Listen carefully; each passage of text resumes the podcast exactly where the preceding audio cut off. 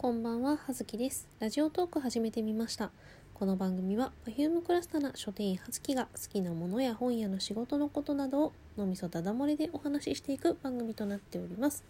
えー、てなわけで、もうちょっと日付変わっちゃいましたが、えー3月15日、えー金曜日ですね、えー映画のおそ松さんの、えー公開初日でございましたので、見てまいりました。そう、あの、おそ松さん。えー実は、あの、葉月はですね、あの、第1期、最初は見てなかったんですよ、アニメを。なんだけど、あの、周りのね、人とかがね、結構面白いっていうので話題になっていて、そんなに面白いのかなってちょっと気になりだし、かつあの、まあね、あの、お勤め先がまあ書店ということもありそうやってね話題になって人気が出てくるとやっぱり関連商品とかね、まあ、アニメ誌とかねいろいろ出版物も増えてくるわけですよ。なので、まあ、ポップを書くことになって、まあ、一応全く何も知らないで書くことは難しいので特にあのムツ語じゃん誰が何だかよくわからないじゃん？なんでそれをきっかけに、ま、調べたりアニメを見たりとかしてからハマっちゃったんですけどまんまと。えっ、とね第1期の多分ちょうど半分16話ぐらいから見始めたんですよね。まあそれでまあねそうあのおそ松さんってまあてか特にまあアニメね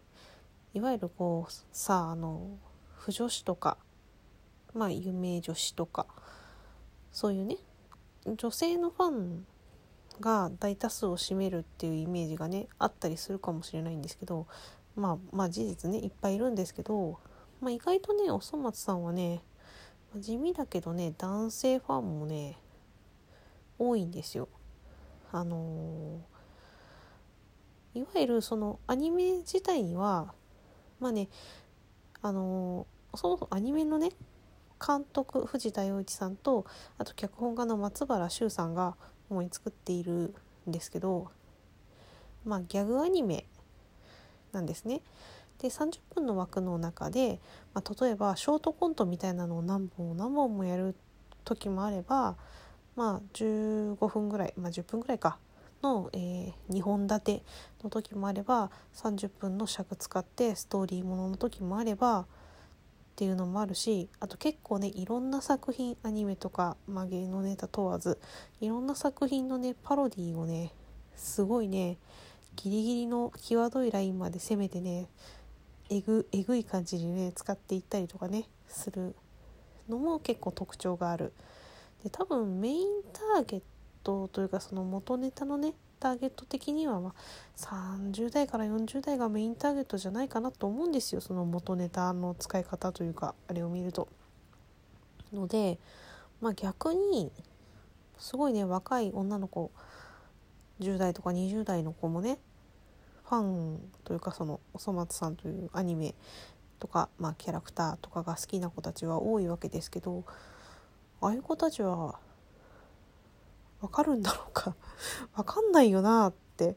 思うんですけど。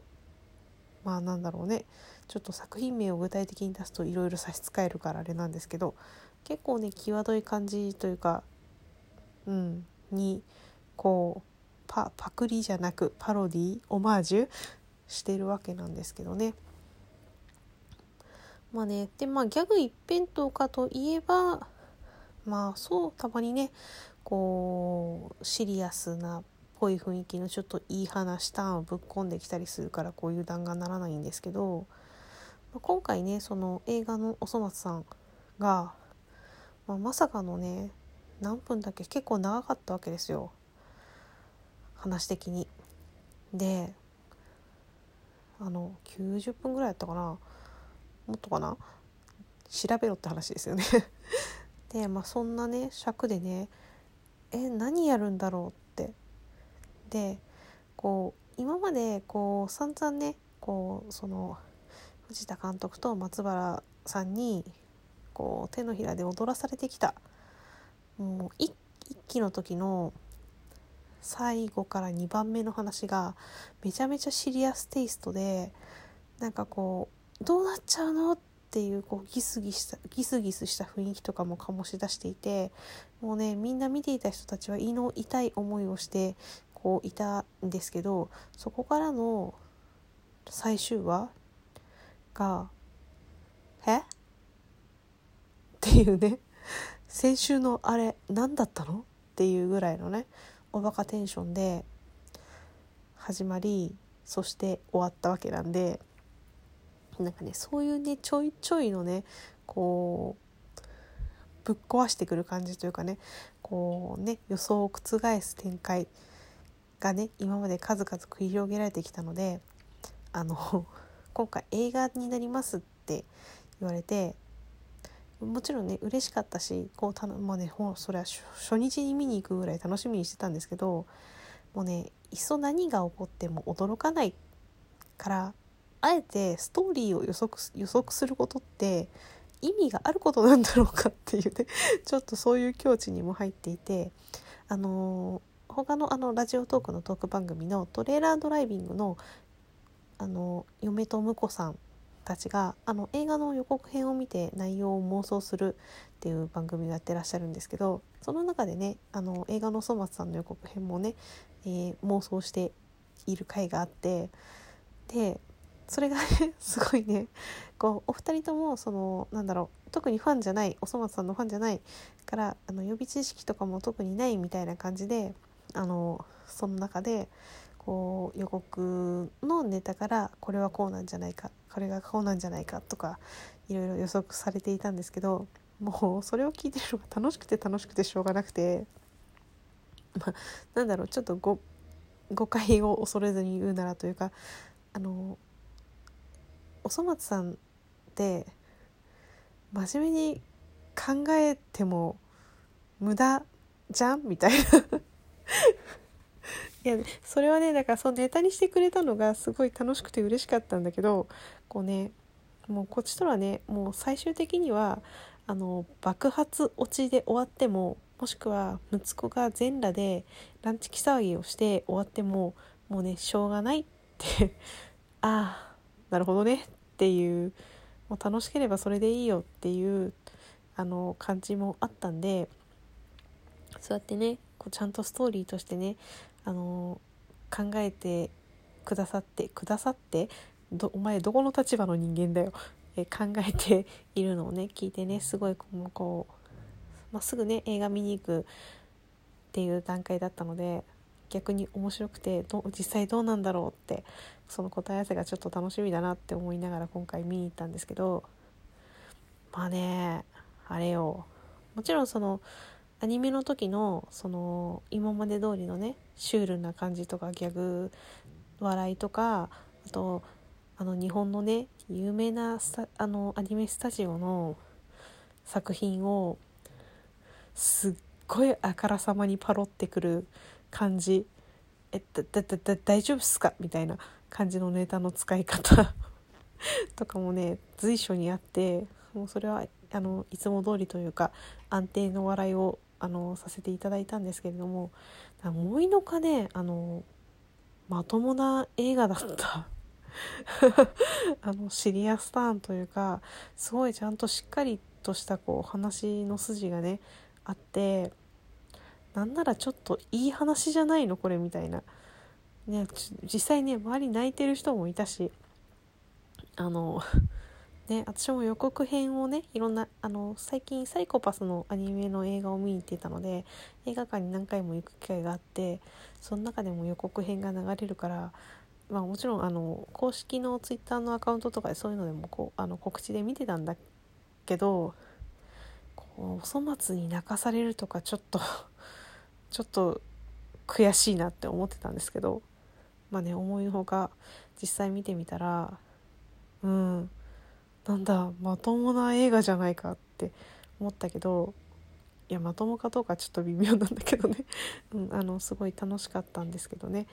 なんでもしよかったら見に行ってほしいなと思います。あのあとねそうあの新宿ピカデリーにねあの今日パフューパフュームクラスターの人とね 一緒に見に行ったんですけど2人で。あの新宿のピカデリーに予約取ってくれてでそこにしたっていうのもあのポップコーンのセットがねあってそれがあのある販売される会場が、まあ、新宿のピカデリーとかあとなんだろうムービックスの系列とか109シネマズの系列っていうね限定的な店舗でしか販売されていなかったんですよ。でまあそのポップコーンをその人が買いたいって、まあ、ポップコーンにあのクリアファイルの特典がついてるんだけどで行ったんだけどあのポップコーンがさ私普段あんまり食べないんですけど